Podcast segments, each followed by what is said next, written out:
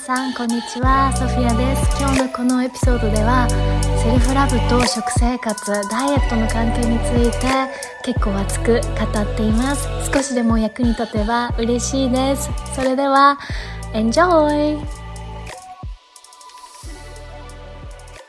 まず皆さんとにシェアしたいのがすごくダイエットって苦しんだんですよねダイエット自分の体のセルフイメージ自分の体を愛すること自分の体を認めることにすごく苦しんで特にこう思春期に入ってこれ多分多くの方そうじゃないかなと思うんですけど思春期に入って太りやすくなってからすごく自分の体がねこう気になるようになってすごく自分の体が嫌いだったし本当にいろんなダイエットを試したんですよね。10代15歳ぐらいから多分そうですね。20代。もしかしたら後半ぐらいまでいろんなダイエットをやったりいろんなことをしてこうもっと綺麗になりたいとかもっとスタイル良くなりたいとかすごいそういう自分には何かが足りない何かが足りないっていう部分から一生懸命ダイエットをしようってやってたんですよね。で今本当にこの3年ぐらいかなすごくバランスが取れたアプローチを持てるようになったのでこう私にとって役に立ったこのセルフラブを取り入れたダイエットの考え方っていうのを今日シェアしていこうかなと思っています。多分20分30分ぐらいで終わるライブかなと思います。もちろん質問とかがあれば皆さんの質問も取り入れていきたいです。少しでも誰かの役に立てば嬉しいなと思います。でまずよくいただく質問から答えていきたいんですけれどもそもそもダイエットをすることってセルフラブの反対じゃない？って思う方多いと思うんですよね。例えばなんでかというとやっぱダイエットをするってことは今の自分の体を否定すること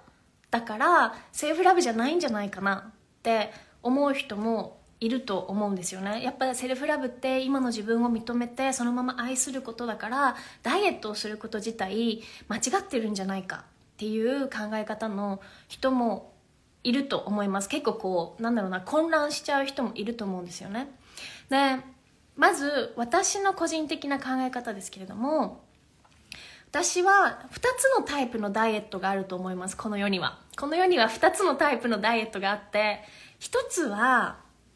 自分を愛して大事にしているから行うダイエット。自分が大切で自分を愛してるから大事にしてるから行うダイエットっていうのと自分が嫌いだから自己嫌悪から来るダイエット。この2つのダイエットがあると思います。もう一度言うと1つ目は自分を愛してるから自分を大事にしてるから自分が大切だから行うダイエットと2個目は自己嫌悪。自分が嫌いだから自分今の自分が嫌だから行うダイエット。この2つのパターンがあると思っていてこの2つにはすっごく大きな違いがあると思うんですよね。で自分を愛してるから自分を大事にしてるから自分を大切にしてるから行うダイエットっていうのはこう一時的に何かこう食事制限をするダイエットっていうよりかはもうライフスタイルだと思っています。なのでそもそももうダイエットっていう言葉を今日いっぱいなんかこのタイトルもダイエットだから使ってますがダイエットっていう言葉よりかはライフスタイル。だあのセルフラブな生き方っていうふうに捉えています。なのでダイエットってよくこうね一例えば一時的に糖質を完全にカットするとかそういうのがダイエットってね、よく思われがちですがセルフラブなダイエットっていうのはどちらかというとこう一時的なものじゃなくてライフスタイル一生やっていくもの自分が大事だから自分を愛してるから自分が大切だから自分の体を大事にしたいから一生やっていくものというふうに考えています。で皆さんにちょっと質問なんですけれども皆さんよかったら答えてください。自分をの体が大事で自分のことを愛してたら自分にどんな食べ物を与えたいって思いますか？自分が大事で自分が大好きで自分の体を大切にしたいって思ったらどんな食べ物を自分にあげますか？どんなものを選びますか？よかったらコメントで教えてくれたら嬉しいです。かおりんさん、楽しいダイエットは前者ですね。間違いないです。楽しい、なんだろう。自分にとって幸せなライフスタイル、食べ方が前者だと思います。間違いなく。自分の体が大事だったら、自分のことを大切にしてたら、自分のことを愛してたら、自分にどんな食べ物を与えますか？よかったら、どなたかコメントで教えてくれたら嬉しいです思うこと。今日はせっかくのライブなのでコメントを取ったり質問などを取ったりできたらいいなと思ってます。あソフィアさんこんにちは。ご帰省のエレナです。今日は楽しみにしました。あよかったですエレナさん。嬉しいです。私も楽しみにしてました。どんなものを与えるでしょう？フレッシュで色鮮色色鮮やかな野菜やフルーツ。そうですね。そういうものもそうですよね。自分のことを愛してて大事にしてたら自分の体を健康的で自分の体にいいもの。そう健康に良くて美味しい食べ物。間違いないですあきこさん。やすこさんこんばんは。こんばんは。そう自分の体にいいもの。自分の健康にとっていいものを与えようって思いますよね。ちょっとこれ他の人に当てはめて考えてみてほしいんですけれども自分にとって大切な人愛している人に対していいものを食べさせてあげたいって思いますよね。体にいいものをあげたいって。不健康で体にどう考えても悪いものを大好きな愛してる大切な人にあげようってあんまり思わないですよね。それと同じマインドセットを自分に向けてほしいんですよねえー、っと、美味しいものはもちろん消化に負担がかからず栄養があるもの。うん、うん、うん、そうですね。間違いないです。香りさん、無添加のものや丁寧に作ったもの。うん、間違いない。化学調味料が使われてないものを摂取したいし、作ってあげたいです。うん、間違いない。安全で美味しく、美しくて心と体が満たされるもの。間違いないです。本当にそう。自分のことを愛してて、大切にしてて、大事にしてたら、自然とそういう体にいいものをあげたくなると思うんですよね。大切な人に高品質で体にいいものをあげたいって思うのと一緒でその同じ考え方を自分にも当てはめていくことっていうのがまずとっても重要だと思います。なので自分をすごく大切な人大事な人だって思うと自然と体にいいものを選ぶようになるしヘルシーなものを選ぶようになるし後々こう苦しくなるような暴飲暴食っていうのもすごく減っていくと思います。後々ね苦しくなるからこれをこんなにいっぱい食べるのはやめようって。こんなにいっぱい飲みまくるのはやめようって。自分のことが大事だから自分の健康を大事にしたいからって思うようになってきます。なのでセルフラブをするダイエットっていうのはこの何を食べるかだけじゃなくてマインドセットからも始まるんですよね。自分が自分を大事に思う。自分が自分を大切に思う。自分が自分を愛する。っていうマインドセットを整えながら食べ物も整える。この両方が重要です。一つだけ整える。人例えば食べ物だけ整えても自分のマインドセットがついてきてないとなかなかこれって長続きしないんですよね。やっぱり絶対にマインドセット自分が自分を大事だからっていうふうに思ってダイエットをする方がライフスタイルになるのですごく長続きするし長続きしないと結局これ私の経験でもそうでしたが結局リバウンドするんですよね。自分が自己嫌悪の自己嫌悪からダイエットをすると結局自分は良くない。自分は自分のことが嫌い。自分の体が嫌い。自分の例えば下半身が嫌だとか。自己嫌悪ばかりでダイエットを結局すると結局我慢ができなくなったりとか爆発したりしたりしたりしてリバウンドになったりするのでマインドセットを整えて両方同時にダイエットをしていくことで長続きして実際本当に自分が心地いいって思える自分が一番元気で健康に感じるこう体にたどり着いていくと思います。だからやっぱりもう一つ重要なのが1ヶ月で5キロ痩せようとするとかじゃなくて長期的にやっぱり考えることです。これ自分の体って一生大事ですよね。今だけじゃなくて一生大事で一生使っていくものなのでそういうふうに考えた時に OK じゃあ1ヶ月でこうするとかじゃなくて長期的に見た時に自分を一番幸せにすることって何だろう。それって絶対に自分を健康にすることだと思うんですよね。でそのためにはじゃあ健康的な食べ物を選ぼう。自分の体にとっていいものを選ぼう。自分大好きな体にとって美味しいもの好きなものそして健康的なものを選ぼうってなってくると思いますマインドセットが。もう一つすごく大事なことがあってセルフラブをしているしながらっていうかセルフラブのダイエットっていうのは自分の体をけなしたり自分に対してひどいことを言ったりっていうのをしません。これやってしまったことある人絶対いっぱいいると思います。私もこれめちゃくちゃたくさんやってました。よく自分のもう多分ほぼ毎日。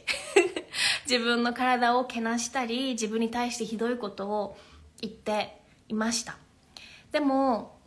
そうじゃなくて今の自分の体を受け入れて認めながら今の自分も愛しているけど今の自分の体も愛しているけどもっと健康になっていくためもっと元気になっていくためそしてもっと幸せを感じていきたいから自分のためにいいことをしよう。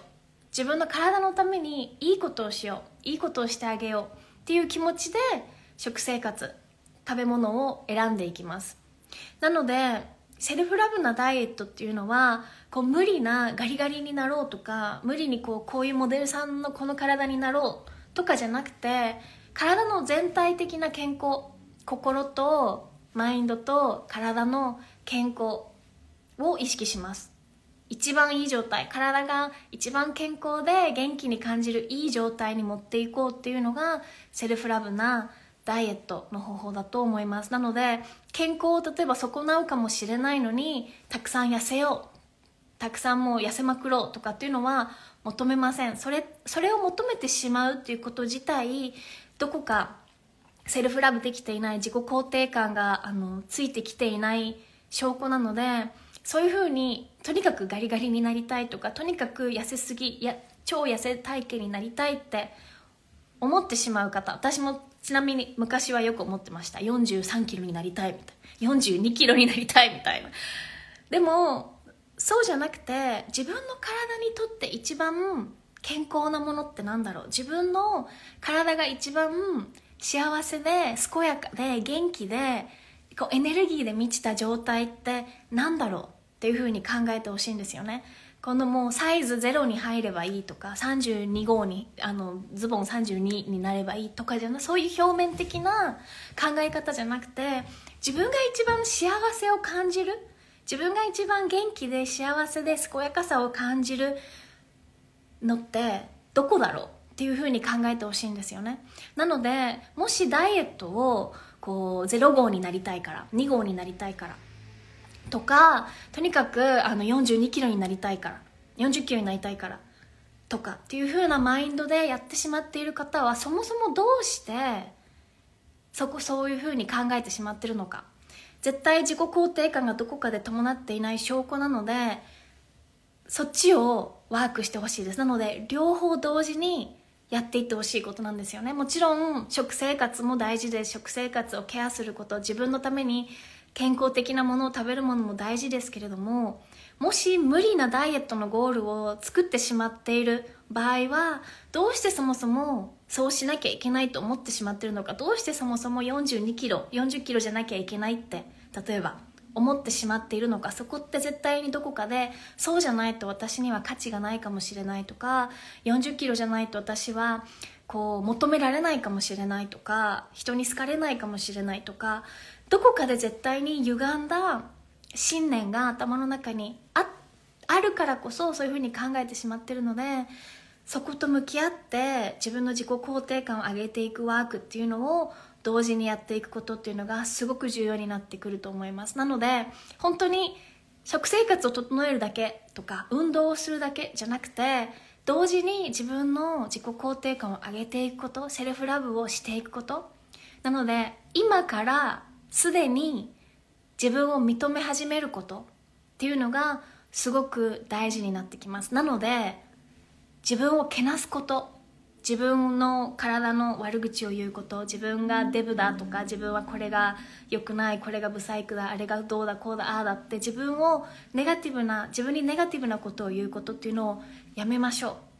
う。まずそこから皆さんやっていってほしいです。すごく難しいです。私たちってねみんな自分のこうことをね悪く言うのに慣れてる人多いと思うんですよね。私も体を見た時に自分ね鏡に映った体を見た時によくあ下半身がああだとか足が短いだとか肩幅がどうだとかお尻がこうだとかすごくいつもネガティブなことばかり見つけてけなしてました。でもそれをやり続けてたらはっきり言ってどんなに痩せても絶対に何かまた変えたいものっていうのが目に留まります。どんなに例えば目標の体重に行ったとしても今度はこれが良くない。今度はあれが良くない。今度はあれだこれだって。その考え方自体を変えないと結局終わりがないループなんですよね。わかると分かりますよねきっと。終わりがないもうトラップに入ってしまうのでとにかくマインドセットを整えること。そして食生活をとそれに並行してやること。あの自分の体にとっていいもの。自分の、うん、自分の自分が食べて健康だし栄養もあるし美味しいって感じるものを選んでいってほしいなと思います。最近チョコさん最近お食事のバランス崩してました。もっと自分を大切にしたバランスのいいお食事をしてあげたいと思いました。ああよかったです。うん。でもそうやってもう一個大事なことがあります。まずセルフラブをするダイエットっていうのはセルフコンパッション。自分に対して思いやりを持ってやるっていうのがすごく重要です。自分に対して思いやりを持ちながらダイエット自分の体と向き合うこと。でどういうことかというと例えばねこの人生生きてたらもちろんラーメンを食べたくなったりとかお菓子を食べたくなったりとかケーキを食べたくなったりとかそういうことって絶対にあると思います。でそういうことをでもじゃあ例えば禁止にするのがいいのかっていうと私はそう思いません。それを例えばじゃあ一生ケーキを食べちゃいけない一生ラーメンを食べちゃいけないとかってやってもそれ無理があると思うんですよね。しかもやっぱり自分が好きなものを食べるっていうのはそれがケーキだったりクッキーだったりラーメンだったりなんであれ。自分の人生生きていく中である意味人生を満喫することの一部だとも思うんですよね。なのでバランスをとったアプローチ。そしてそういう体に悪いもの、まあ、悪いもの体にそんなに健康的じゃないものを食べてしまった時に思いやりを持つこと。自分に対して慈悲を持つことっていうのがすごく大事だと思います。なのでよくこう急いでとにかく急いで痩せたいとかじゃなくてライフスタイルだと思ってください。急いで3ヶ月だけこういうダイエットをするとかじゃなくて私は自分の体を一生大事にするから一生健康的な食事を基本的にしていきたいっていうふうにマインドセットを変えていってほしいですまず。で例えば今私あのコペンハーゲンデンマークにいるんですけどデニッシュ。デニッシュってこデデンマークのものなんですよね。そう美味しいパンとかおか菓子パンがたくさんあります。じゃあ、普段は、はっきり言って、お菓子パン食べません。そんなに好きじゃないから。でも、せっかくここにいるのに、じゃあお菓子パン食べないのかって言ったら、そんなことないです。もう、一週間ぐらいいますが、3、4回ぐらい食べてます。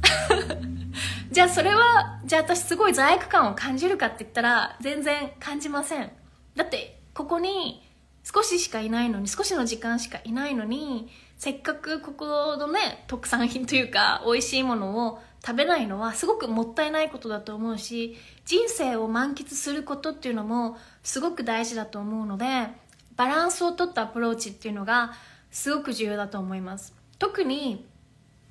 なんだろう一生やっていくこと？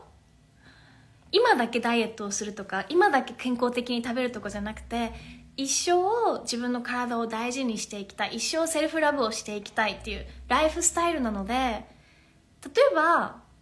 ある1週間どこかわかんない旅行に行っていっぱい食べまくったり飲みまくったり不健康なものを食べたからといってじゃあすごく自分を責めまくったり自分に対してひどいことを言ったりとか追い詰めたりするのではなくて OK よかったね楽しんだね美味しかったね。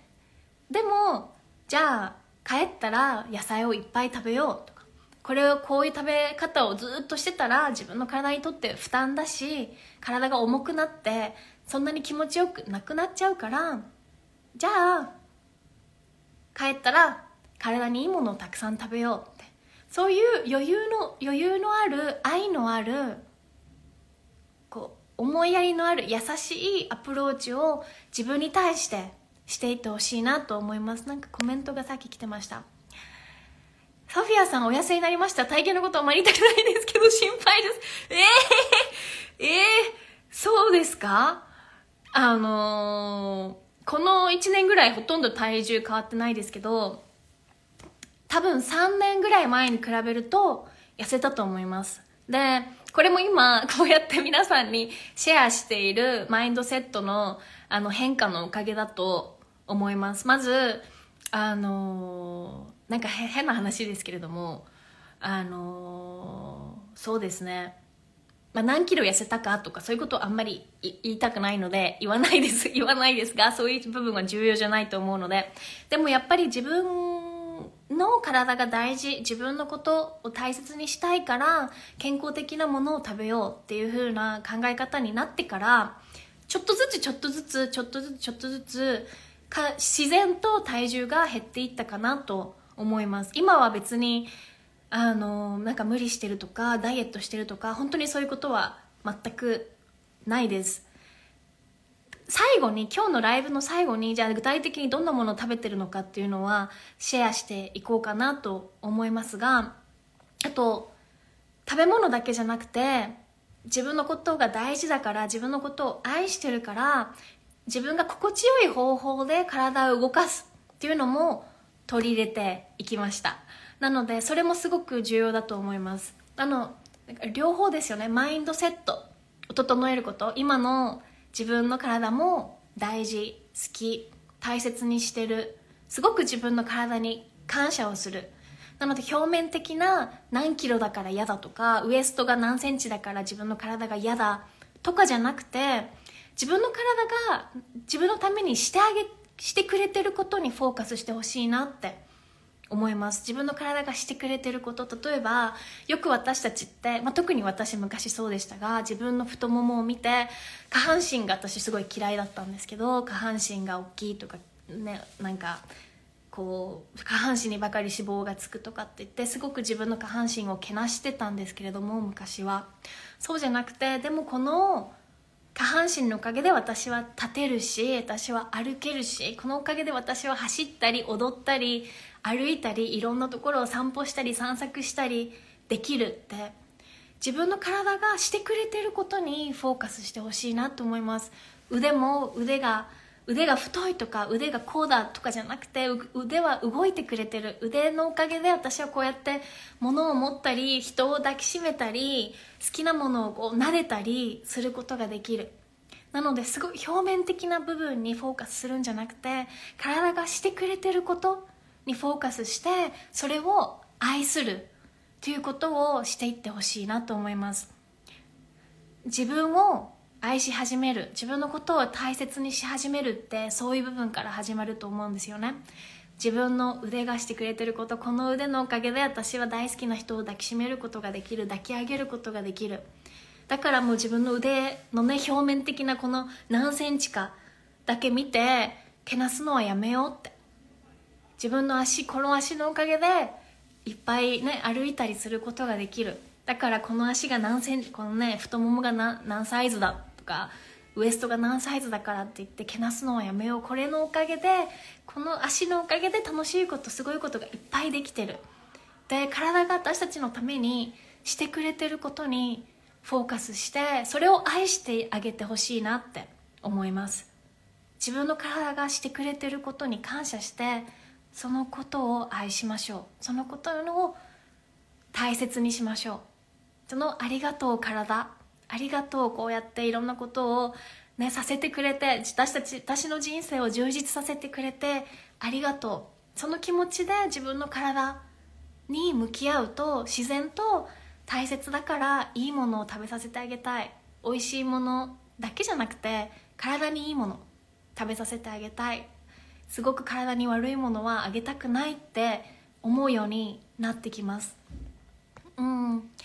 アボカドを最近食べるようになって体にもいいしすごく美味しく食べれてますアボカドの当たり外れが激しいですが わあウケる私アボカド大好きです多分ほんと毎日食べてると思いますアボカド当たり外れ激しいですよねわかりますなんか開いたら真っ黒になってるやつとかもありますもんね。わかります。でも本当に私も大好きです。体にもいいし、腹持ちもいいし、大好きです。え、っと、健康的な食事をしたいと思ってるのですが、料理嫌いな自分に毎日用意ができて、かつ金銭的に無理のない食生活が見つけられずにいます。なるほど。最後に私が食べてるものをシェアします。あの、全然高くないものばかりです。しかも私、料理本当に苦手なので、めちゃくちゃズボラな料理ばっかりなんですけれども、あの、続けられてるので、ぜひ少しでも参考にしてくれたらなと思います。えー、ありがとうございます。優しいメッセージとんでもないです。かおりさん、チョコさん、今までそんな風に考えたことなかったです。自分の体に感謝ですね。いや、本当にそうです。本当に考えてみると、私たちって今まで自分の体をこういうモデルみたいなルックスじゃないからとか、こういうサイズがこれじゃない、0号じゃないから、2号じゃないからとか、そういうすごく表面的なことですごい自分の体をジャッジしてきたと思うんですけれども、よく考えてみると、本当に体って私たちのために毎日頑張ってくれてるんですよね。毎日、体のおかげで歩けるし、体のおかげでいろんなとこに行けたり、いろんなことをやったり、できてきてるので、その本当にすごく小さな表面的なことで自分の体をジャッジしてけなすんじゃなくて体がやってくれてること体のおかげでできてできてることにフォーカスをしてそこに感謝を感じてそこを愛してその部分を思い出して自分の体のためにいいことをしてあげようって思うと本当に食生活ダイエットの考え方っていうのがすごく大きく変わってくると思います。なのでもしすごく自己嫌悪をしてしまっている方とか自己嫌悪からダイエットをしてしまっている方がいらっしゃったら例えば今の自分が嫌い。だから今の自分が嫌だ。今の自分が十分じゃないからっていうマインドセットからダイエットをしようとしてる方はあのそのダイエットの仕方じゃそのマインドセットじゃ本当に終わりがないので本当に私の個人的な経験から言います。本当に終わりがないです。リバウンドしたりもう本当にもう何て言うんだろう。終わりがないダイエットになっちゃうので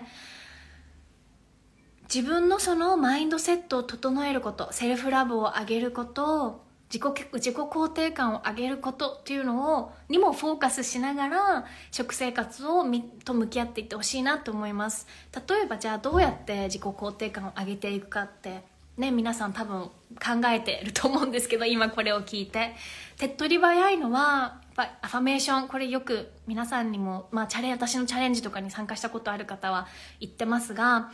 えーと、例えば YouTube に行ってアファメーションって入れるといろんなアファメーションがあります。私自身私の YouTube チャンネルでアファメーションのビデオがあるのでよかったら私のリンクからアファメーションビデオに行ってみてください。これを毎日聞くだけでも私たちの自己肯定感ってどんあの回復していくのでこういう部分からマインドセットと向き合って自分の体を愛しながら自分の自分のことを好きになりながらあの食生活を整えるっていうのをやっていってみてほしいなと思います。でさっきストレスになるとあのいっぱい食べてしまうっていうのがあった気がします。ストレスを感じるとつい暴食しちゃいます。めちゃくちゃわかります。これ何個か私考え方があると思っていてまずストレスの場合ストレスの発散の仕方っていうのがいろんな習慣があると思うんですよね人によって。例えば私も昔ストレスが溜まると暴食するっていうのが私のストレス発散仕方でした。お腹が空いてなくてもとにかくあるものをいっぱい食べまくる。っていうのが私のストレス発散の仕方だったんですよね。特に20代前半の頃。なのでストレスがを感じているから食べたいって分かっている時は他のストレス発散の方法を見つけることっていうのがまずとても重要になってきます。なので他のセル他のストレス発散の方法っていうのを探してみてください。それが例えば何でもいいです。な本当に何でもいいです。運動をする。散歩に行く。友達と話す。えっ、と本当にいろんなストレスの発散の仕方ありますが食べ物以外のストレス発散の方法っていうのを探して見つけて取り入れていってください。ストレスの発散の仕方を健康的なストレスの発散の仕方を持つことっていうのはすごく大事です。これ私のあのプログラムとかではよくこのことについて話しますが例えば瞑想をするとかブレスワークをする体を動かすストレッチする深呼吸をする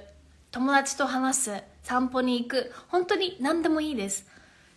食べる食べる飲む。っていうこと以外のストレス発散の仕方を自分のために見つけましょう。まずこれが第一に重要なことだと思います。そしてもし例えば生理前。生理前食べ食べたくなる方って多いと思います。私もそうです。生理前に食べたくなるっていうのはある意味生物学的に意味があることだと思うんですよね。多分そうやってホルモンのアンバランスとかで食べたくなるっていうことはきっとある意味生物学的に何か意味があってそうなってる部分もあると思うので例えば生理前であのいっぱいご飯が食べたくなったって時には自分をジャッジしないでください。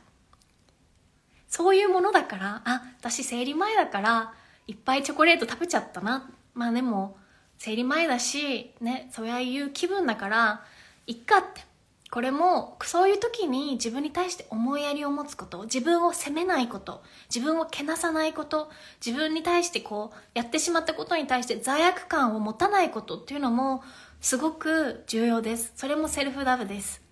そういう時にすごくなんだろうな自分をけなしちゃったり自分を責めたり罪悪感を持ってしまうとそれこそもっとストレスになってもっと暴食になっていったりする要因にもなるので自分を責めるってことをやめましょ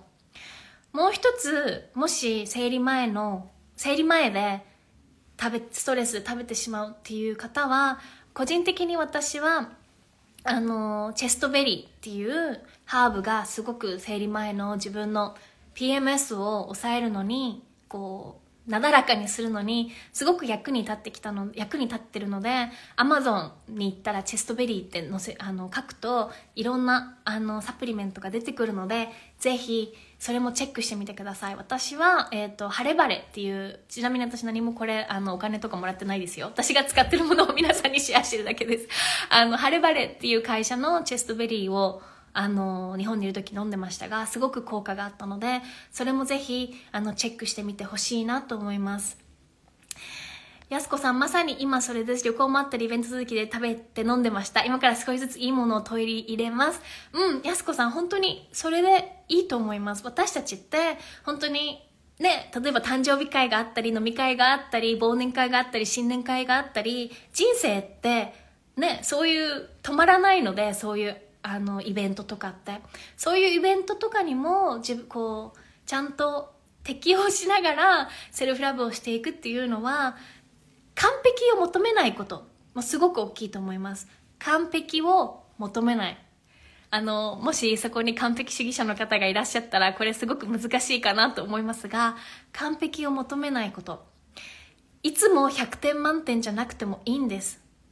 大体80点、80点を取れればいいと思ったらいいと思うんですよね。80点を取り続けてたら、それで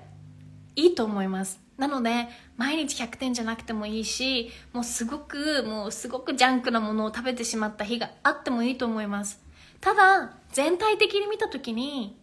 80点だったら、平均が。平均80点だったら、それでいいと思うので、バランスをとったアプローチをして、人生を楽しみながら、長期的に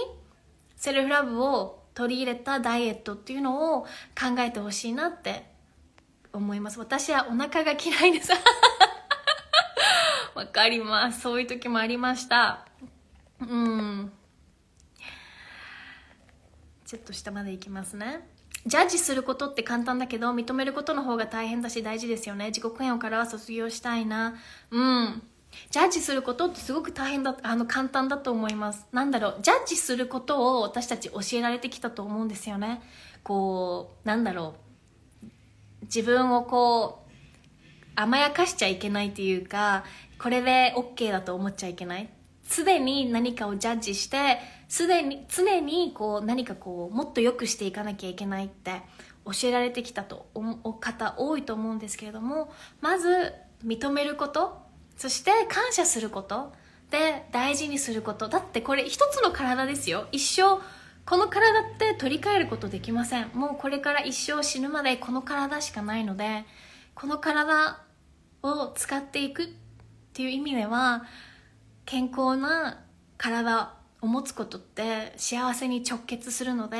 幸せな人生を生きていきたいっていうふうに思うと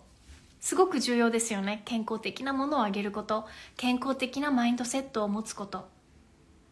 そして健康的に気持ちいい方法で体を動かすこと。これをやっぱりしていくのが私たちの幸せにとってすごくいいことだと思うので自分の幸せのためそして自分の幸せって自分の家族や周りにいる人の幸せにもなっていくのでそういうマインドセットからあのダイエットと向き合っていってほしいなと思いますソフィアさんインスタライブありがとうございます嬉しいですアーカイブぜひ残してほしいです頑張ります。残します。何日か。攻めちゃいます。チェストベリーチェックしています。チェックしてみてください。ぜひ。たまにタコス食べたくなります。私タコス食べますよ、全然。タコス食べますよ、全然。はい。なので、そうですね。あと、よくいただく、これ私今日、昨日 DM でいただいた質問なんですけれども、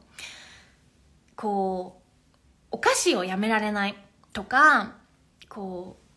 お菓子をどうしても食べてしまうっていう質問をいただいたんですよね。なんていう質問だったっけ？うん、お菓子をがあると、目の前にお菓子があるとどうしても食べてしまうっていう声でした。で、結論から言うと私の意見ですが、食べたければお菓子食べてもいいと思います。食べたければ食べてもいいと思います。ただ、私が本当に皆さんにちょっとやってみてほしいことは食べるって決める前に自分の体とつながってほしいんですよねで自分の体とつながるってどういうことかっていうと、はあ、深呼吸して自分の体が本当に求めてることに耳を傾けてほしいんです。自分の体が本当に求めてること。本当に私はこれを食べたいのかって聞いてみてください体に。成り行きだったりとかイライラを発散するためとか気持ちを麻痺させるためとかこうやけくそになってるからとかじゃなくて本当にこれを食べたいのかっていうのを一度自分の体とつながって深呼吸して確認してみてほしいです。もし深呼吸して自分の体とつながってそれでも食べたいそのそれでもこの目の前にあるこのクッキーを食べたいケーキを食べたいって思ったのであればどうぞ食べてくださいって思います。どうぞ食べましょう。私もだったら食べます。でも多くの場合がこれ私自身そうだったんですけども何も考えずに食べてるんですよね。本当に自分の体が食べたいか本当に自分の体がこれを食べたいと思ってるか欲してるかじゃなとかには、ま、全く無視しててただ単に何も考えずに目の前にあるからなんとなく食べる。何も考えずに食べる。目の前にある。そこにある。なんか美味しそう。だから食べる。っていうのがすごく多かったです。そういう人多いと思います。何も考えずにただ食べちゃう。そうじゃなくて実際に自分の体とつながって私はこれを食べたいだろうか。本当に私が食べたいものはこれだろうか。っていうのを深呼吸して確認してから食べてみてください。なので1分待ってみてください。1分深呼吸して自分の体とつながってちょっと水でも一口飲んでこれ私は本当に食べたいのか。これをするだけで本当に大きな違いを私は感じました。あれ？なんかよく考えてみると私別にこれ食べたくないな。私別にこれ求めてないな。っていうことがすごく多かったので自分の体とつながるっていうものを頻繁にやっていってみてほしいなと思います。ぜひやってみてください皆さん。一息入れてつながってみてください。そしたらあれ？私実はこれを食べたいんじゃなくて私がやりたいことって散歩かもしれない。あ私別にこのなんかクッキーじゃなくて私が食べたいのはリンゴかもしれない。わかんないですけど変わるので本当に。ぜひこれをやってみてください。私も暴食が止まらずそんな自分や鏡に映る自分が嫌で嫌でたまりませんでした。うんわかりますわかります。体とつながるやってみます。体とつながるやってみてほしいですし結局暴食って私たち何かを埋めようとしてるんですよね。食べ物で。孤独。満たされてない何か。愛情。何かを満たそうと結局食べ物を通してしてしまってるんですよね。お腹がいっぱいなのに食べたいって時ってそういうことが多いのでそもそも自分が何を満たそうとしてるのか何が自分の中で足りてないのかっていう自分と向き合うワークっていうのもすごく大事になってくると思います。それもぜひやっていってほしいです同時に。アファメーションを聞くもそうですし私が今この暴食を通して満たそうとしてるものは何なんだろうって。これある意味体の悲鳴でもあります。体や心の悲鳴の声が暴食暴飲っていうもので現れる時もあるので深呼吸して自分とつながって私が求めてるものは本当は何なんだろう。私はもしかしたらもっと自分から愛されたいのかもしれない。もっと自分を認めてあげたい。もっと愛されたい。もっとこう楽しいことをしたい。もっと嬉しいことワクワクすることをしたい。自分の体が自分が本当に求めてることは何なのかっていうのを向き合ってほしいなって思います。ということで、ちょっと今日話したいことはこの辺に この辺で終わりになりました。50分話してしまいましたが、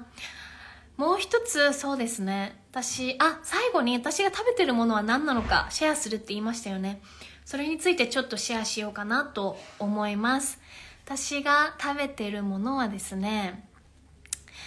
まず、まず最初に皆さんにシェアしたいことは、正しい食べ方っていうのって基本的にあのないと思っていて本当に人によって正しい食べ方って違うと思うんですよね。体の人の体によってどういう食べ物が合うか合わないかっていうのってすごくあの差があると思うのでこれは私にとって合う食べ方なので自分にとってどういう食べ方が合うのかっていうのは自分がいろんなものを食べた中であこれを食べると体がいい気分。これを食べるとあなんだろう。すごい消化がいい。ちゃんとお通じもいい。肌の調子もいい。自分これを食べると気分がいいっていうのをこう自分あの見つけていってほしいなとまず思います。私にとってまあでもまずこれ多分これ全人類共通で体にいいもの、食べるべきものは、まず加工品じゃないもの。だと思ってます。加工品ってじゃあ何なのかっていうと、原型じゃないもの。じゃあ原型って何なのかっていうと、例えば野菜。野菜コーナーにある野菜。果物コーナーにある果物や穀物。特に玄米。全粒粉のもの。種。種。豆。ナッツ。海産物やお肉。そういうものは原型を整え、と、どめているものですよね。原型をとどめているものは、加工品に比べると、私たちの体にとっていいと思います。これは多分全人類共通で。で、個人的にですが、私は7割、70%くらい菜食主義です。70%くらいベジタリアンで、あのー、卵、魚、チキンをたまに、たまに食べるっていう感じです。牛と豚、豚ちゃんは、あの、食べると体がすごく重く感じて、お通じも良くなくなるし、肌も調子が悪くなったりするので、私の体には、あの、赤肉、牛肉や豚肉っていうのは合わないので、食べてません。でもこれは、本当に人によって違うと思うので、自分にとって何がいいかっていうのを、ぜひ見つけていってほしいなと思います。私の体は牛肉、豚肉は多分油分、油分が多すぎて合わないので、あの嫌がるので食べません。なので基本的に何を食べてるかっていうと、玄米、お味噌汁、卵、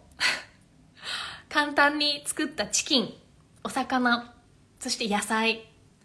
そういうものを、あとお豆、そういうものを食べてます。豆腐、納豆。なので、正直すごく、あの、あの、家計にも 優しいものをすごくいっぱい食べてると思います。でも、しかも食べ方もめちゃくちゃ適当です。あの、お味噌汁を作るのもすごい適当にあるあるものをこうバーって入れて作ってるだけだし、お豆も、あの、これは結構、なんだろうな、メキシカンスタイルな、例えばお豆を茹でて、それに塩を入れて、ハーブを入れて食べるとか、玄米はもちろんそのまま玄米、あの、玄米の中に小豆を入れて炊いたりとか、ちょっと赤飯みたいな感じにして食べたりとか、あとは本当にサラダ、野菜炒め、食べたくなったら卵やお魚。っていうのを食べてます。なので、本当に何もこう、すごいスペシャルなものを食べたりしてません。よく朝ごはんには卵とアボカド、そして、あの、全粒粉のトーストだったり、もしあればグルテンフリーのトーストだったりっていうのを選んでます。で、オーガニックや無農薬を選んでますかっていう質問ですが、できるときは選んでます。できるときはオーガニックや無農薬を選んでますけれども、できないときもあるので、例えばそこにない、そのスーパーにないとか、あの、例えばこ、うん、この、例えばそうだろう、なんだろうな。すごく、あの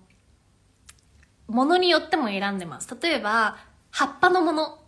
葉っぱのものは直接農薬がかかるので、できるだけオーガニックにするけど、皮を剥くものは、あの、オーガニックじゃなくても、まあ、いいかなって思ったりして、オーガニックじゃないものを選んだりとか、はっきり言って、全部オーガニックにしたらめちゃくちゃ高くつくので、あの、そういうものも、あの、分けて選んだりしてます。それは本当に、正直なところ、もちろんオーガニック、無農薬選ぶのとても重要だし、そっちの方が体にいいと思いますが、全部無農薬にするのも難しい時があると思うので、自分ができる範囲でやることっていうのがすごく大事だと思います。なので、自分ができる範囲でやってみる。じゃあ、葉っぱのものからやってみる。ほうれん草からやってみる。とか、そういうのでもいいと思うので、できることからやっていってほしいなと思います。ありがとうございます、みどりさん。えっ、ー、と、コーヒーは飲みますが、が、コーヒーは去年やめました。去年やめて、あの、でも別にコーヒーが体に悪いっていうふうには思いません。別にコーヒー飲みたい人は飲んでいいと思いますし、あの別に特にそれが体に悪いっていうふうには思ってないです。ただ私の場合、あのコーヒーをやめたことで、何が、何かいい変化があったかっていうと、ああのもともと私不安症気味だったんですよね不安症をももう多分10代ぐらいから不安症でそれって結構多分自分が小さい時にいじめにあったりとかハーフだったことからなんかすごいなんだろうな自己肯定感が低かったからとかそういうものの後遺症みたいな感じで不安症がすごく残っててコーヒーをたくさん飲むとやっぱりそわそわがそわそわってわかります？そわそわが増す？そわそわが増すからあの、なんだろうな、落ち着きがなかったりしたんですよね。こう、あ、こうしなきゃ、あしなきゃ、ああ、れしなきゃ、これしなきゃ、あ、あれどうしよう、これどうしよう、あれどうしよう、あれどうしよう、みたいな、こういう 状態になってることが多くて、でも、コーヒーをやめることでもう少し落ち着いたと思います。コーヒーをやめることで、この不安症だったり、そわそわする感じ、心配性な部分が落ち着いたかなとはすごく思います。チョコシナモンロールさんありがとうございます。わかる気がしますって言ってくれて嬉しいです。この、私だけ不安症、心配症でこんななんかそわそわしてる感じだったら恥ずかしいなと思ったので よかった。嬉しいです。うん、そういう意味ではすごく良かったと思いますが、別にコーヒーが大好きで、コーヒーを満喫している方は、あの、ぜひぜひ飲み続けてほしいなと思います、別に。あ、でも、一つ、あの、私もう一つ言うの忘れてた。乳製品をほとんど食べません。なのチーズ、チーズ、牛乳、ほとんど食べてないです。これも私の体に合わないから食べるのをやめました。食べると、なんかこう重いって感じるのでやめました。ヨーグルトも食べてないです。なので本当に自分の体に何が合うか合わないかっていうのをいろんなものを試してやっていってみてほしいなと思います。個人的には私には合わなかったのでやめましたなのでも例えば今ねデンマークにいますがそのデニッシュの中にはバターもクリームも入ってるのでそういう時は全然食べてます。もう今しかいないしせっかくだから食べようみたいな感じで。でも普段は食べてません。さっきも言った通り毎日100点満点を取ろうとするんじゃなくて平均80点でいいと思うんです。平均80点でいい。もう未完不完全でいいしパーフェクトじゃなくてもいいからできることをする。80点取れればいいや平均。っていう気持ちでやっていった方が長続きするし本当に3年後2年後1年後全然自分の食べ物に関する考え方とか感じ方そして自分の体のなんだろうな健康状態っていうのも変わってくると思うのでマインドセットもそういう気持ちで向き合っていってほしいなと思います。なので、どんなに悪い、食べ、なんだろう、体に悪いものをある日食べてしまったとしても、自分を責めたり、自分をけなしたりしないで、まあ、いっか、明日90点取ればいいや、明日80点取ればいいや、っていう、ライトな気持ち、軽い気持ちで向き合っていってほしいなって思います。はい、そうなんですね。コーヒー飲みすぎちゃって私も不安症気味です。減らしてみます。うん。もし不安症気味な人、心配症気味な人、もしこのコールに乗ってたら、ぜひコーヒーを少し少なくしてみてください。コーヒーを少なくしたり、あとコーヒーの代わりにお茶にしてみる。緑茶にしてみる。チャイにしてみる。紅茶にしてみる。全然カフェインの量違うので、ぜひやって、やっていってみてほしいなと思います。全然違います。椎名さん、乳製品わかります。美味しいけど体の負担が大きいです。うん。私もそう思います。これ本当に人によると思うんですけれども、私自身、あの、すごく、まあこれっていろんな考え方がありますが、例えば先祖代々乳製品を食べてきた人種の人たちって乳製品を処理する機能が発達してると思うんですよね。でも、あの、まあこう例えば日本人ってそもそも乳製品食べ始めたのって明治以降とかって一度聞いたんですけどこれ定かじゃないですよ。私リサーチャーじゃないので。で一度聞いたことがあってその前はほとんど乳製品を取ってなかったっていうふうには聞いてるんですね。でそう考えるともしかするとその乳製品を処理しにくい体かもしれないって自分がって思って見てほしいなと思います。なので、抜いたことがない方はぜひ抜いてみて、自分の体がどう変化するかで、2週間ぐらい抜いてみて、やってみてほしいなと思います。私の場合は、生理も軽くなったし、あと、生理前の、あの、胸が張る人いると思います。私、胸が張るんですけど、生理前に。何の話だって感じですよね。その、あの、胸の張りとかも減りました。多分やっぱり乳製品に入ってるホルモン剤とか、そういうものが関係してるのかなって勝手に考えてますが、そういうのも不思議と減ったりしたので、ぜひ、あの、やってみてほしいなと思います。えっ、ー、と、椎名さん平均50点くらいの落第生ですが、頑張りますよ その50点を55点にして、次の週は60点にして、っていうマインドセットでやっていけばいいので、本当に100点満点を求めなくていいです。昨日よりも少しでも良くなれ、や、良くなった。先週よりも少しでも良くなったっていうマインドで言って、その少しの一歩を褒めてあげてください。あ、私、コーヒーの量を減らしたとか、あ、私、白米じゃなくて玄米を選んだとか、あ、私、これをここれじゃなくてこっちにしたっていうその小さな一歩を褒めて認めて肯定していってあげてください。これすごく重要です。小さな一歩を褒めて肯定してあげましょう。例えば昔前に昔スターバックスに行ったら絶対フラプチーノを頼んでたけどフラプチーノじゃなくて普通のソイラテにした。とか普通のアーモンドラテにした。それだけでも変化です。そういう小さな一歩一歩を褒めて肯定して、あ、私は自分の健康のためにいいチョイス、いい選択をしたっ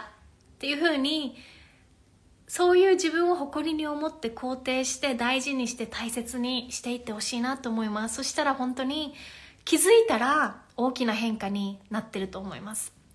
できることをやってみます。自分の体をよく観察するので、その点は楽しいですね。うん。それはそう、本当にそうだと思います。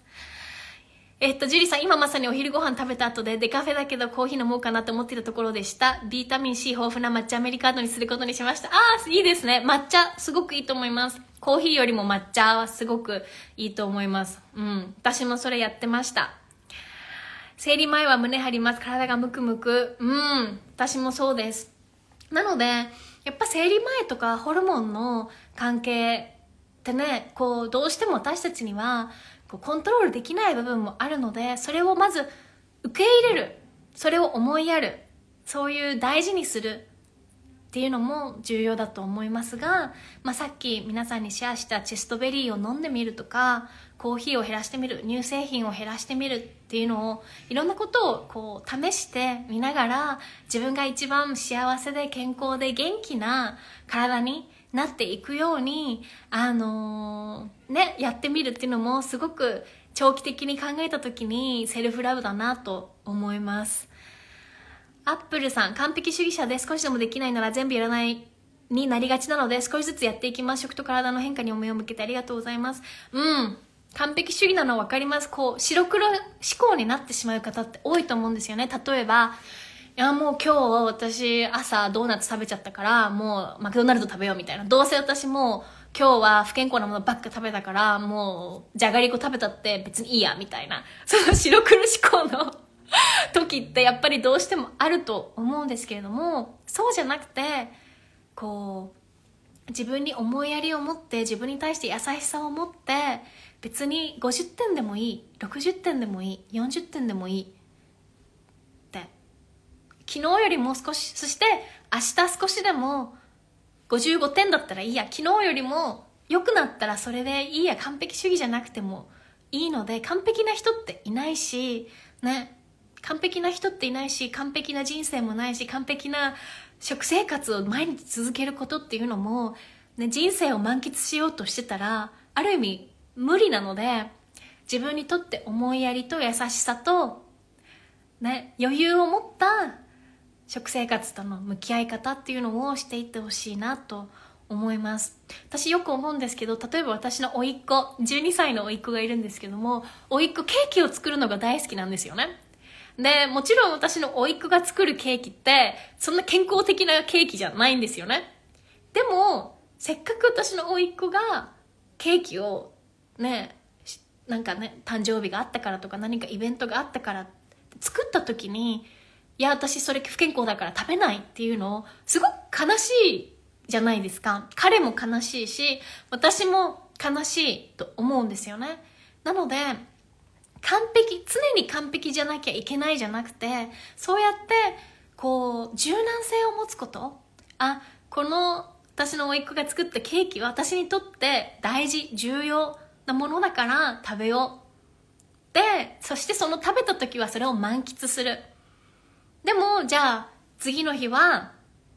なんかケあのお菓子食べたりケーキ食べたり理由もなくしない？じゃあ野菜を多めに食べよう。もっと簡単な食事にしようって。そうバランスをとっていくこと。平均的に80点だったらいいやって。いう気持ちで向き合っていってほしいなと思います。人生をね満喫するのもすごく重要なので。椎名さん小さな一歩を褒めてあげる。頑張る。いや頑張ってる自分。そう。間違いないです。小さな一歩を褒める。小さな進歩を褒める。そして肯定する受け入れるっていうのがすごく大事です。鏡を見て一番好きなアファメーションは何ですか？そうですね。頑張ってるね。とか大好きだよ。とかありがとう。ありがとう。ありがとう。ありがとうって自分に言うのが好きかな？方言ですか？頑張ってるね。ありがとう。いつもありがとう。って自分の体や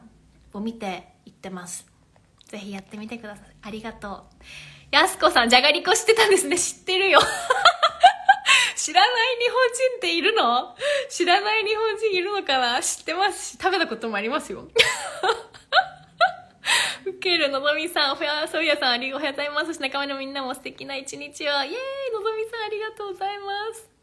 しなさん、おいっ子かわいい。皆さんも素敵な一日を。ね本当です。本当そうです。おいっ子のケーキ作りは嬉しいですね。きっと大好きな人の喜ぶ顔が好きなんですね。うーん、そうですね。嬉しいですし、しかも、やっぱり、なんだろう私たち人生って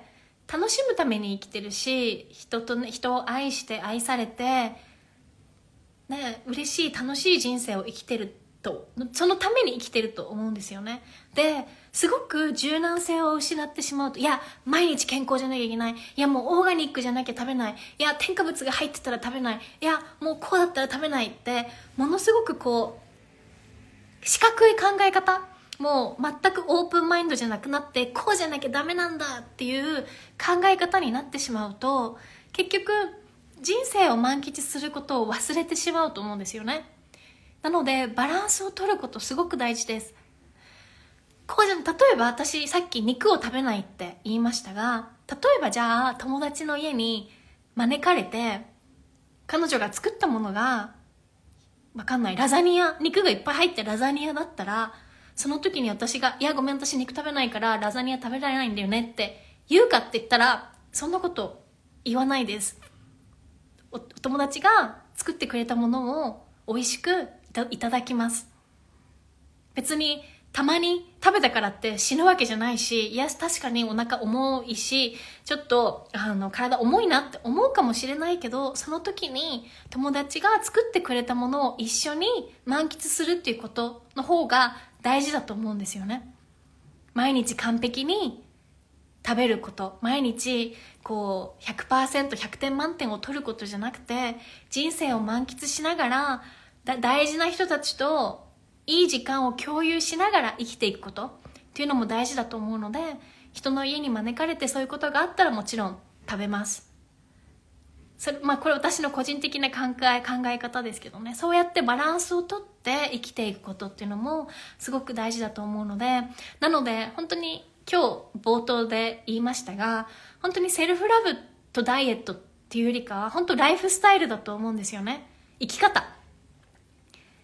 3ヶ月だけとか半年だけやることじゃなくて一生やっていくこと？だという一生やっていくことライフスタイルセルフラブな生き方だと思って食生活とも向き合っていってほしいなと思います。ありがとうありがとうありがとう。こちらこそです。マイカーさん100点じゃなくていいって考えるのすごくいいですね。うん100点じゃなくてもいいですよ。人間だもん。あ、添加物警察、人生を満喫したい。あ、今年の目標決まりました。よかったです。今年ももう3分の1終わってるけど、本当ですね。ということで皆さん、今日は本当にちょっと長くなってしまいましたが、ジョインしてくださった皆さんは本当にありがとうございました。今日はこの辺で終わらせようかと思います。もし今日のライブ少しでも役に立ったら DM してくださったりシェアしてくださったりしたらとっても嬉しいです。またこうやって、すごく久しぶりのライブなので、またこうやってライブできたらいいなと思うので、あのー、励みになります。こちらこそ本当にありがとうございました。皆さん、ラブです